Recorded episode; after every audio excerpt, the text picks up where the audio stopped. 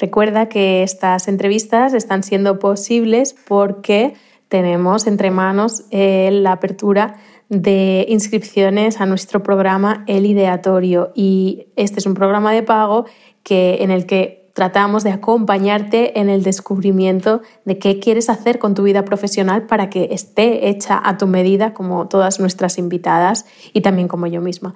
Pero eh, antes de este programa tenemos una clase gratis a la que te puedes apuntar en oyedev.com barra química y es la clase Tu química emprendedora y en ella vas a aprender a sacar tu fórmula base con tus propios ingredientes para tu trabajo a medida y te voy a contar las siete fases por las que tendrías que pasar para entender cómo tendría que ser ese trabajo a tu medida. Así que ojalá te apuntes y te veo dentro.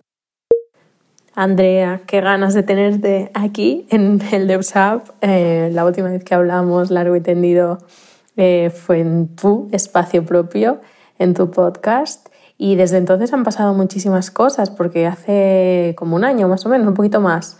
Y sé que mm, estás embarcada en una cosa nueva que, si cabe, va a hacer tu espacio, tu, tu trabajo, tu profesión mucho más personal si cabe, ¿no? Eh, estás ya en ello, está, está empezando, yo me hace mucha ilusión porque sé que a ti te hace mucha ilusión, acabas de volver de Inglaterra, así que estás en el sitio donde quieres vivir, inicias una nueva etapa y yo sé que para ti hablar de trabajo a medida es quizá una forma natural de vivir, igual que haces del, del estilo y de básicamente cualquier cosa en la que te pones una forma natural de, estar en el mundo, ¿no? de ser tú quien tú eres. Así que, si te parece, vamos a pasar a las preguntas. Son seis y mm, le he hecho a todo el mundo las mismas, así que a ver qué te sale a ti. Primera pregunta, ¿recuerdas cómo te sentías cuando tu trabajo no se parecía en nada a lo que haces ahora, aunque ese fuera como un, trabajo que hubieras elegido, ¿no? En ese momento era lo que querías pero había algo internamente que no se sentía bien, que no te hacía sentir cómoda, que te daba señal de que necesitabas algún cambio quizás. La verdad es que eh, he trabajado muy poco tiempo eh, para otras personas que no fuesen para mí misma. Empecé, empecé mi carrera... Mm, eh, ¿Cómo suena eso? Eh? Empecé mi carrera. Pero bueno, empecé trabajando en el mundo de la moda, en la organización de desfiles y ferias y mm, la verdad es que aprendí muchísimo esos años y disfruté mucho, me lo pasé muy bien. Mi recuerdo es em, de mucho crecimiento. Pero sí que es verdad que si echo la vista atrás ahora, tengo una sensación como de no terminar de encajar en una estructura que venía ya prediseñada. Sí que descubrí grandes cosas de mí misma por primera vez, porque creo que enfrentarte al mundo profesional tiene eso, que te da mucha Mm, eso, bueno, cuando empiezas a trabajar, ¿no? Empiezas a descubrir muchas cosas de lo que eres y de lo que sabes hacer. Y sí recuerdo esa primera sorpresa de, wow, esto se me da bien, ala, esto puedo con ello. Eh, esto no lo había hecho nunca y lo he podido hacer. Sí recuerdo esa fuerza de descubrir voy a decirlo de esta manera, mis talentos, ¿no? Mis habilidades, mis habilidades por primera vez. Em, pero sí que trasfondo tenía un cierto desgaste por formar parte de una estructura que ya venía predefinida y bueno, pero no demasiado, ¿eh? También te digo que aunque me gusta mucho el camino que he caminado para hacer algo a mi medida, Em, tampoco sufría demasiado trabajando para otros. Creo que porque me encanta el contacto con la gente. Entonces siempre el hecho de tener compañeros, jefes, mm, proveedores, clientes, pues todo eso me mantenía muy, muy contenta y muy, y muy conectada. Pero mm, efectivamente tardé unos años en descubrir que soy más espíritu libre de lo que creía en un principio porque de hecho hice un máster y estaba convencida de que iba a trabajar para otros mm, toda la vida y nada de nada. Luego, mm, pues eso, he trabajado para otros. La realidad es que muy poquito tiempo. La segunda pregunta es si hubo algún momento clave en el que decidiste dar el salto y apostar por ti, por ese cambio profesional, ¿no? ¿Lo podrías describir si, si si fue algo como muy puntual o un momento como de, cambio radical o quizá fue algo más gradual y, en ese caso si tuvieras que elegir una escena significativa en esa película, digamos, ¿cuál, sería esa escena? la verdad es que no recuerdo para nada haber dado como el salto y haber tomado como la decisión, lo recuerdo completamente como un proceso y sobre todo lo recuerdo como una necesidad. Em, para nada me sentía emprendedora ni tenía ni idea de lo que estaba haciendo cuando empecé a construir mi marca. Eh, fue una, necesidad mm, personal de, de hacer algo, porque con mi vida nómada y con tantos hijos y en plena crianza, en el momento en el que empecé mi marca, estaba embarazada de la cuarta de mis hijas em, y aún la tuve a ella y a otro más, un poco descerebrada soy. Y, y la realidad es que era una necesidad. Yo creo que igual alguien me lo ha escuchado contar alguna vez, pero es que necesitaba hacer algo y había tenido que dejar, que colgar los guantes del mundo corporativo por mi vida nómada y por estar cambiando de país eh, pues no era fácil ¿no? mantener mi trabajo para terceros. Pero había algo dentro de mí que, que, que, necesitaba salir y empecé a conectar con algo que luego ha sido el centro de mi trabajo, que es, que es la escritura, ¿no? Y las palabras. Y empecé a desarrollar mi propia visión sobre el estilo. Siempre había estado enamorada de la belleza. Descubro el estilo, que era distinto del mundo de la moda. Empiezo a caminar todo un camino Em, que totalmente, si te tengo que decir, eh, yo no tuve una idea de negocio y yo no tuve un día que dije, venga, voy a dar el salto y voy a apostar por mí misma y una porra. Yo esto ha sido un proceso lo primero de todo, de autoconocimiento y de autodescubrimiento. Y lo segundo de todo, eh, ha sido necesidad. Yo empecé lo que empecé porque es que si no me moría, me iba a volver loca.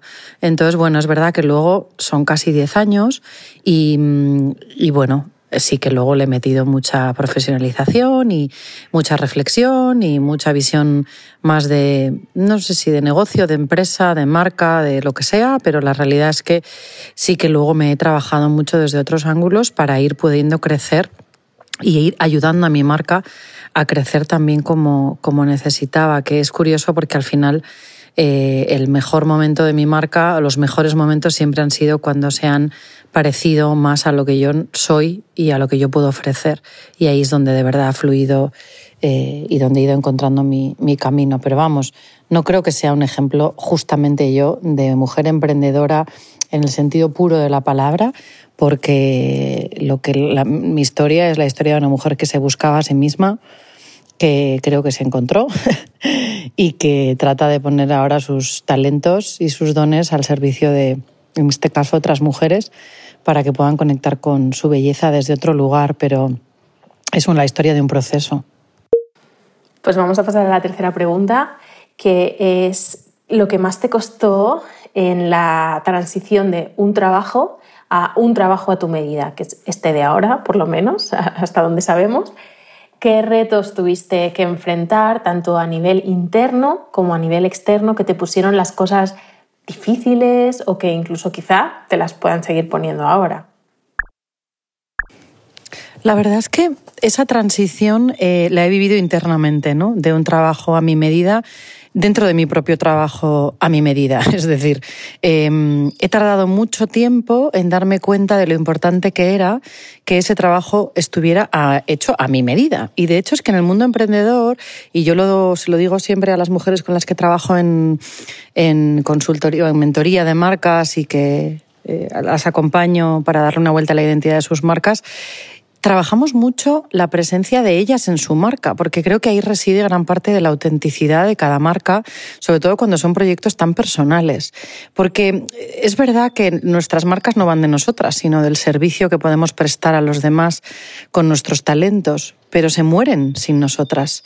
Y mm, en una marca personal en la que estás tan pegado, además, a la identidad de esa marca se parece tanto a la tuya, que, mm, que si el modelo de negocio que construyes no respeta lo que tú eres y no recoge lo que tú tienes que ofrecer, te mueres por el camino. Y la verdad es que esa marca te puede aplastar te puede asfixiar, te puede alejar de, tu, oferta de valor más genuina, eh, se puede convertir en un monstruo, ¿no? Entonces, eh, yo he vivido mucho ese proceso internamente. He pasado por muchas reinvenciones dentro de mi propia marca, que yo creo que lo que han sido ha sido búsquedas más profundas de, de verdad, colocarme en un lugar desde donde pudiera ayudar y también desde donde yo pudiera ser más feliz con lo que hago, donde pudiera vibrar más, más alto y estar más a gusto y que las cosas fluyeran mejor a todos los niveles, ¿no? En cuanto a la creatividad y el desarrollo de proyectos chulos y también a la creación de riqueza en la vida de otros y en la mía propia, porque también he pasado muchísimos años de hacer cosas, eh, pues no sé, por amor a la vida y por amor a lo que hago y porque, bueno, porque no puedo evitar comunicar y no puedo evitar construir y crear proyectos y porque tengo ese espíritu de, de creador adentro muy potente, pero, pero es verdad que no siempre ha estado bien colocado como para que genera riqueza en, la, doble dirección. Entonces, esa transición la he vivido dentro y los mayores obstáculos yo creo que han sido propios. Eh, a veces por tratar de hacer cosas que veía que ya estaban hechas y pensando que las cosas tienen que ser como ya las ves fuera, cuando en realidad las posibilidades son ilimitadas y cada proyecto debería ser mucho más diferente que el de al lado de lo que lo es muchas veces. Y a veces me ha faltado eso, darme permiso eh, o sobre todo darme cuenta ¿no? de, que, de que mi proyecto puede ser como me dé la realísima gana y eso es llevado hasta las últimas consecuencias. Y supongo que con la edad pues también y con la experiencia y los fracasos y los golpes y el volver a levantarse pues aprendes eso, que realmente al final puedes hacer lo que tú quieras como tú quieras y que atreverte a hacer eso es la mayor clave de tu éxito y de tu equilibrio con tu marca y con lo que puedes llegar a ofrecer. Yo creo que ese sería el mayor obstáculo que yo me he encontrado, junto con, obviamente, la limitación de tiempo, mm, que no hace falta ser Einstein para darse cuenta de que, pues con tantas mudanzas, tantos hijos y tantos cambios, pues mi proyecto se ha visto muy afectado por eso, por, porque he vivido muchos cambios. También se ha visto muy enriquecido, porque gracias a esos cambios he crecido mucho como persona, pero es eh, innegable que, bueno, que mi proyecto ha subido, ha bajado y ha dado muchas vueltas precisamente por eso, por eso mismo, ¿no? Así que, bueno, yo lo veo, mm, lo veo de esa manera. Y la cuarta pregunta hace referencia a si crees que has llegado a un sitio, a un lugar definitivo o un sitio en el que quieres seguir de forma estable durante mucho tiempo. Y si es que no, o no del todo, nos querrías compartir hacia dónde te gustaría dirigirte, aunque sea a grandes rasgos, para que lo que haces sea todavía más a tu medida y, de qué manera concreta lo que haces ahora se podría ajustar todavía más a ti, si es que hay algo ahí que te sigue, no sé, quizá molestando, quizá incomodando, quizá notas que todavía no está del todo, todo, todo, todo ajustado pues sabes que me encanta esa pregunta porque, porque en realidad es como si me la estuvieras haciendo en el momento perfecto. Siento que por primera vez en casi 10 años estoy en uno de los momentos en los que de verdad he llegado a un sitio en el que me quiero quedar. Eh, no ha sido nada fácil y además, bueno, estamos en un momento mundial muy delicado, pero me ha servido para ver cosas que no estaba terminando de ver, para ver vicios y cosas, eh, direcciones en las que, que estaba tomando que no terminaban de ser acertadas por esto mismo, porque se alejaban de mi identidad más genuina, de mi yo más esencial. Y al final lo que estoy haciendo ahora es llevar mi marca a algo que yo creo que va a ser muy reconocible porque todo el mundo va a sentir eh, y está sintiendo ya que estoy como en mi sitio, que lo que estoy haciendo es lo que lo que tengo que hacer, lo que sé hacer, y que ahí es donde las cosas fluyen de manera natural. Pero lo que he hecho es, después de muchos años de crear contenido en abierto, de tener un blog, una news, un Instagram, un podcast, un no sé qué, un no sé cuál, crear experiencias, de hacer muchas cosas, lo que he hecho es juntarlo todo en el mismo lugar centrarme de verdad para trabajar en esas personas que conectan con lo que yo hago y mm, hacerlo en un código mucho más cerrado eh, en grupos privados de Instagram, eh, capítulos de podcast que solo serán para suscriptores. Eh, habrá un cuenta en Instagram y podcast, algunas cosas en abierto para mantener el contacto con el mundo y, bueno, el famoso marketing de contenido. Pero todo lo demás, todo lo que sé hacer, va a estar dentro de un laboratorio virtual desde el que voy a hacer cursos dirigidos en todos los temas que puedo tocar mm, en lo que yo me dedico, que en el fondo pues es ayudar a la gente a conectar con, con quienes son, con su identidad, con su esencia y a poder comunicarla y a poder vivir conectados con ella. Y, mm, y me voy a dedicar a eso. Entonces, toda mi capacidad de crear programas, de comunicar, de escribir, de la voy a poner en el mismo lugar. Entonces, por primera vez, creo que voy a poder disfrutar muchísimo de ese foco concreto de haber encontrado mi sitio, que es ese Essential Lab y ese laboratorio virtual en el que por fin voy a poder concentrar de manera mm, muy concreta y con mucho valor lo que tengo para aportar y también mi experiencia de todos estos años, porque es verdad que todo lo que he ido haciendo, aunque no todo se ha mantenido en el tiempo, eh, me sirve pues para ahora llenar de experiencia el mundo virtual, por ejemplo, después de haber hecho tantas experiencias en el mundo físico, eh, mi experiencia dando conferencias pues me ayuda también a la hora de comunicar, aunque sea a través de una pantalla.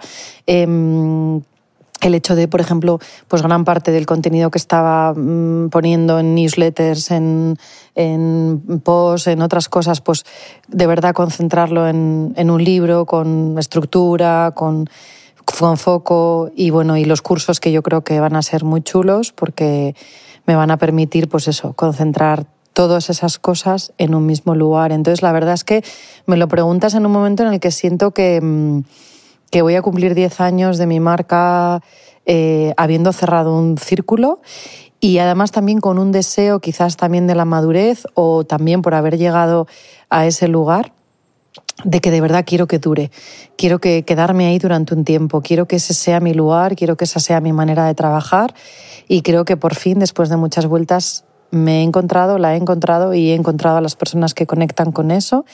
Y sabes lo que me parece alucinante que que esto está pasando justo en el mismo momento en el que he llegado también de vuelta a vivir en el sitio en el que quiero vivir. Entonces no sé si también el hecho de que mi vida nómada haya dejado de, girar, em, bueno, no deja de ser un símbolo alucinante, ¿no? Que al mismo tiempo que para mis viajes por el mundo y que decido que quiero vivir donde estoy viviendo ahora y quedarme aquí, con millones de cambios seguro, pero entiéndeme, en un lugar ya concreto, que también eh, esa parte de mi negocio también ha encontrado un asiento y un pozo que hasta ahora pues no, no era capaz de ver o no había sido capaz de ver o no estaba preparada para llegar hasta ese punto. Así que donde estoy ahora y donde lo que estoy construyendo en este momento y todo mi mundo alrededor de la esencia, la mirada y ese laboratorio virtual es donde me quiero quedar por mucho tiempo, espero. Si te hubieran dicho hace pues, unos cuantos años que este sería tu sitio profesional ahora, en 2020, ¿qué, hubieras pensado? ¿no? ¿Qué, hubieras hecho? ¿Con qué cara hubieras mirado a esa persona? ¿no? ¿Cómo, ¿Cómo te hubieras quedado? Bueno, esta pregunta te la contesto facilísimo, que no me hubiera creído absolutamente nada de lo que he hecho. No me hubiera creído que iba a ser escritora, no me hubiera creído que he publicado libros, no me hubiera creído que tengo la comunidad tan maravillosa que tengo, no me hubiera creído que iba a construir una marca, no me hubiera creído nada, de nada, de nada de lo que es, eh, de lo que ha sido realmente mi, mi vocación profesional y mi trabajo y, bueno, me hubiera creído que mm, nada, no me hubiera creído nada. es muy fácil de contestar.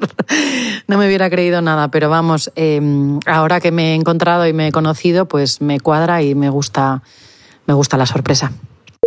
Y la sexta pregunta, y para mí la más importante, porque creo que cierra un poco el círculo, es si pudieras tener una conversación con esa tú del pasado de la que hemos estado hablando, ¿qué le agradecerías en este momento, desde aquí, con la perspectiva que te dan estos, estos años y esta experiencia y este recorrido vital que has hecho hasta llegar a un trabajo tan perfectamente a tu medida en estos momentos?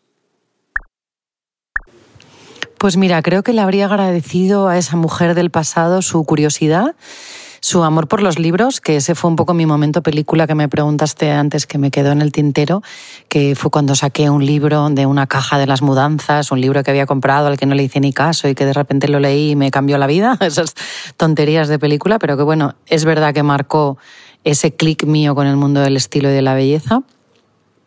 le daría las gracias a, esa Andrea curiosa, a esa Andrea despierta que siempre está buscando, a esa Andrea que, que, compra libros. Eh, y luego le daría las gracias, creo que también muchas a mi intuición, porque en el fondo muchas de las cosas que he hecho cada vez más son fruto de un impulso, me nacen de la tripa, comunico desde la tripa. Creo que le daría las gracias muchísimo a mi tripa, fíjate, porque, mm, porque gracias a ella me he atrevido a hacer cosas que si hubiera sido con la cabeza, eh, pues no las habría hecho nunca. Y bueno, le agradecería a esa Andrea del pasado. Pues creo que también le agradecería todas las veces que, mm, que ha metido la pata, ¿no? O que se ha chocado con el mismo muro, o que se ha encontrado con sus propias limitaciones, que siempre son las mismas, que son un rollo, ¿no? Eh, pues también le daría las gracias a eso, porque creo que la superación de todo eso también es un motor de avance propio muy grande que las marcas personales necesitamos para, para seguir creciendo y para crecer nosotros y que nuestras marcas crezcan con nosotros también. Así que, mm, bueno, agradecería yo creo que esas cosas, ¿no? la curiosidad, la tripa y todas esas limitaciones que me obligan a tratar de hacer las cosas de otras maneras y a seguir superándome pues no, no, cada día, porque yo no me supero cada día. El que consiga hacer eso, pues le pongo un monumento. Yo me supero, pues así a ratos cuando voy pudiendo, pero, pero sí que ese afán de superación me parece importante. Y eso, y nada, eso, eso agradecería. Qué bien, yo también le doy las gracias a tu intuición, porque desde aquí todas las que estamos en tu órbita podemos disfrutar cada día de ver esta evolución que a mí me fascina de todos los proyectos, especialmente de los que tengo relativamente cerca a la persona, ¿no? como para ir comentándolos y, y, y sí te agradezco que escuches a tus entrañas o como lo quieras llamar, porque a tu tripa, ¿no? Has dicho, porque, porque sé que, que mucho de lo que pones en el mundo, si no todo, viene de ahí y es muy de agradecer para las que estamos al otro lado recibirlo, ¿no? creo que se nota mucho en los, proyectos que, salen de las tripas o que no. Y, nada, te doy las gracias por haber estado aquí y por haberte atrevido a participar contándonos tu experiencia con tu trabajo a tu medida, que es Andrea Moretti, ¿no? Tu alter ego, o ya no sé si tu ego total, tu, tu ser total, ¿no? Gracias. Y también gracias, por supuesto, a todas las que estáis al otro lado escuchando, que hoy habéis estado escuchando a Andrea y espero que sigáis escuchando a partir de ahora el DevSap que llega eh, de vez en cuando a tus oídos para ayudarte a entender cómo es una vida más rica por dentro y por fuera. Chao, hasta la próxima.